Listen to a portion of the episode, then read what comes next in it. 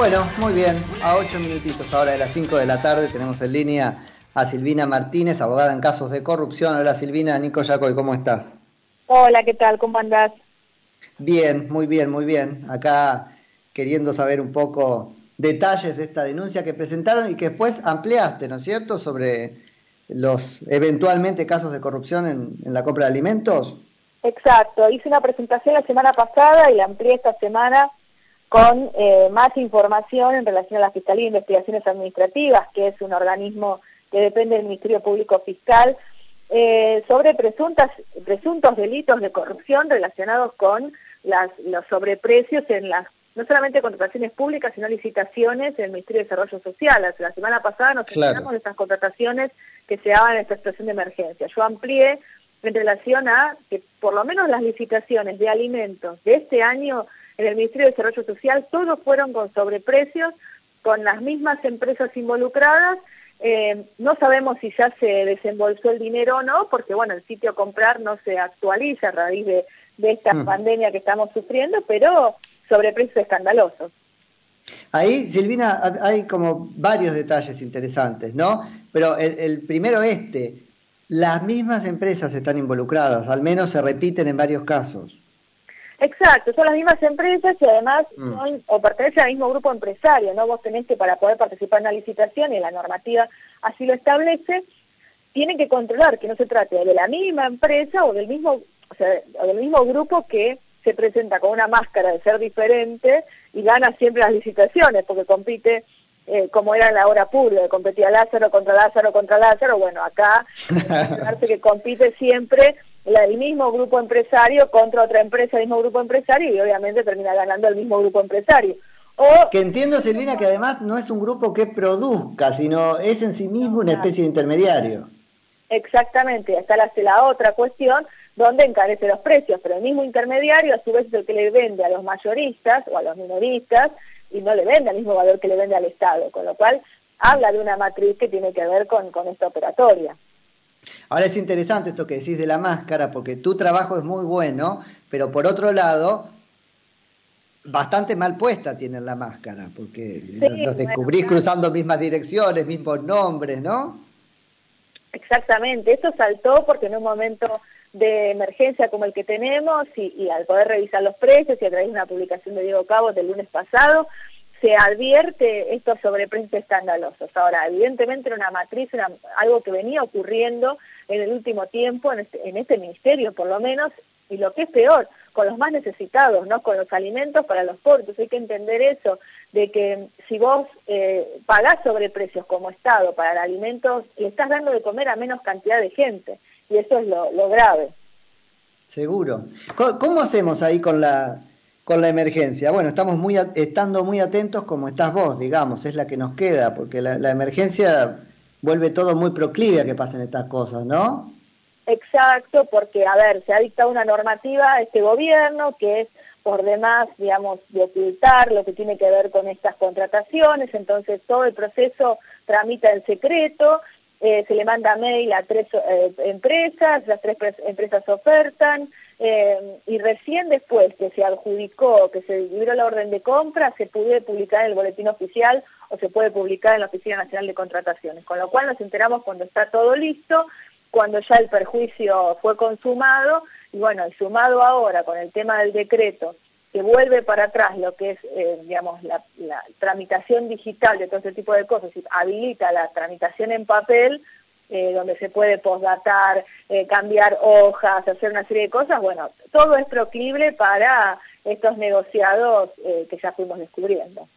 Eso, Silvina, es gravísimo, ¿no? Contanos un poquito, porque, viste, a veces se nos escapan esos tecnicismos. Supimos que hubo un decreto que modificaba el aspecto Recordemos digital. que en la época de Macri se ha previsto lo que era el expediente digital, toda la tramitación de todas las personas con connotaciones públicas, como como los decretos, como la mayoría de los expedientes administrativos, tramitan digitalmente mediante un sistema, entonces eso es eh, bastante más complicado de adulterar, de cambiar, porque se tiene que hackear un sistema informático y siempre quedan huellas y registros de esta situación.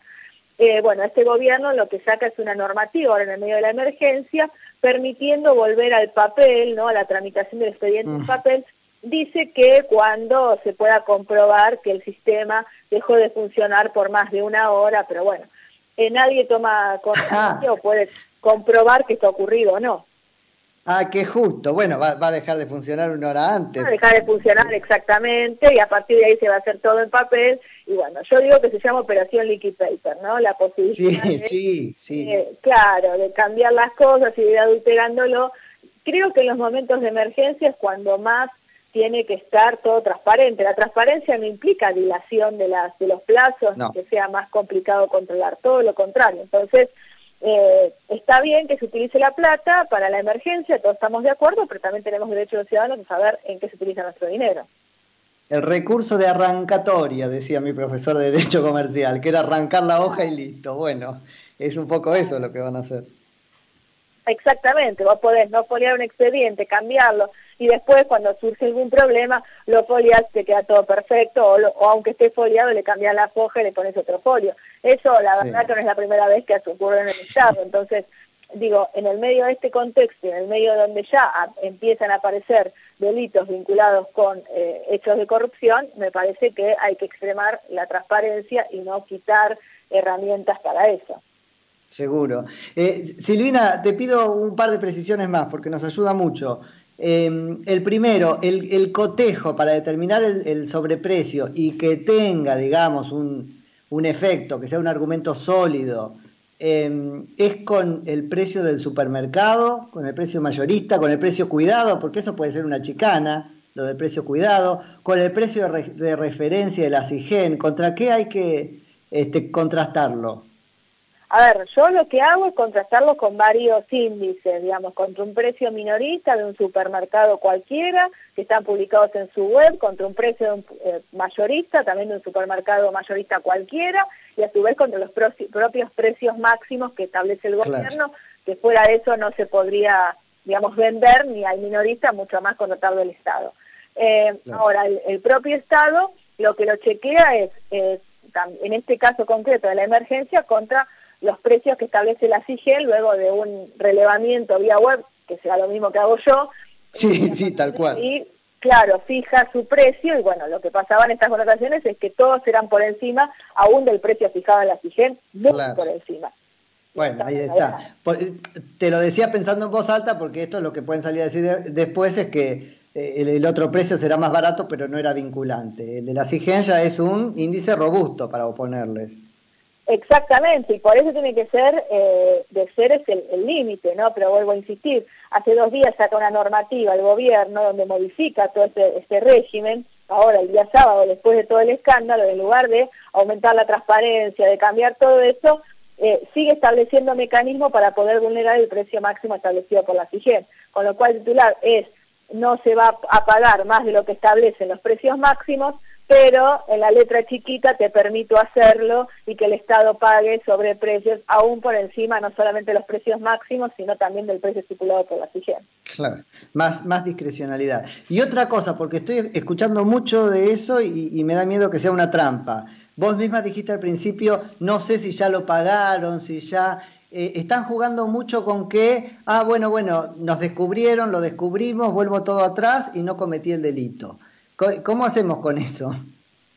Bueno, primero tiene que efectivamente volver para atrás estas resoluciones que están publicadas en el boletín oficial y no ha salido una resolución que la deje sin efecto. Desconozco si ha salido en forma privada, si ha sido notificada a las partes, pero públicamente, digamos, esta resolución del boletín oficial no ha sido dejada sin efecto. Eso es lo primero que tiene que ocurrir. Eh, pero más allá de eso... O sea que está consumado el delito en un punto por el hecho de estar publicado en el boletín o tiene que efectivamente pagarlo, el camión llegar y repartir el fideo.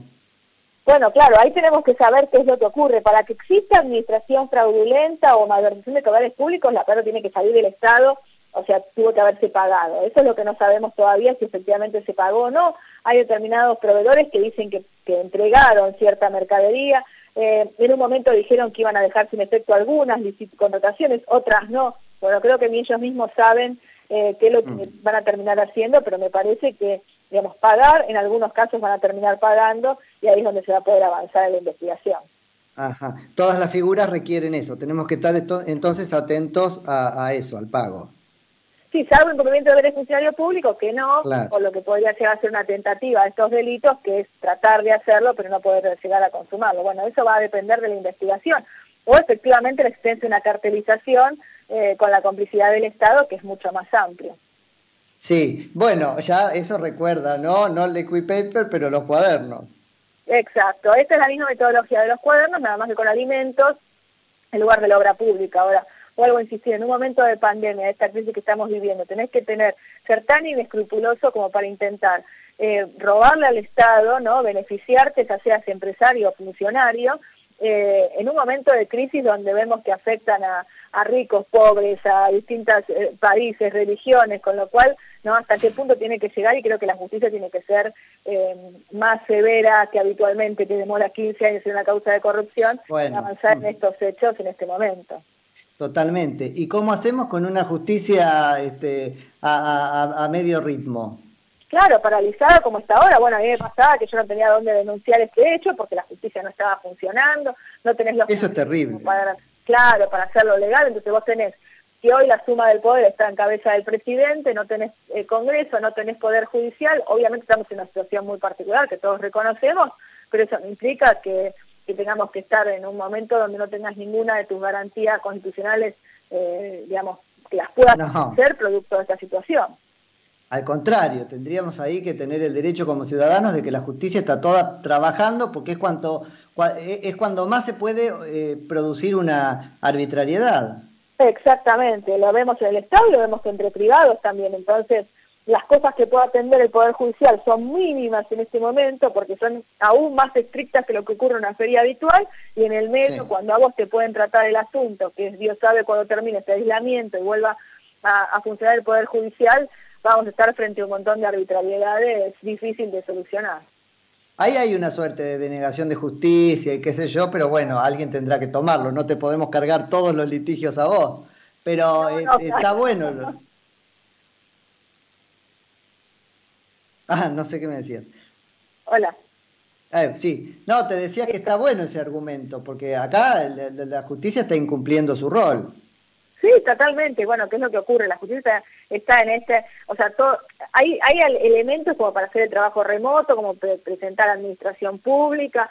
Creo que tener toda la administración pública frenada, digamos, y tener eh, la justicia frenada con este tema, cuando tenés la posibilidad de hacerlo a través Yo no entiendo que hubiera ocurrido los primeros días del aislamiento en marzo, pero ahora ya cuando, digamos, prevés el aislamiento hasta fines de abril, no sabemos si se va a levantar, eh, creo que el trabajo remoto haría la posibilidad, tanto a través del Poder Judicial como diferentes organismos administrativos, de, de, tener un Estado, no te digo al 100%, pero a media máquina, como un Poder Judicial a media máquina, tratando de solucionar algunos temas que, que no requieren, eh, digamos, que requieren urgencia. Seguro, seguro. Silvina, te agradezco muchísimo por la charla. Gracias, hasta luego. Hasta luego. Era Silvina Martínez, que es abogada de casos de corrupción.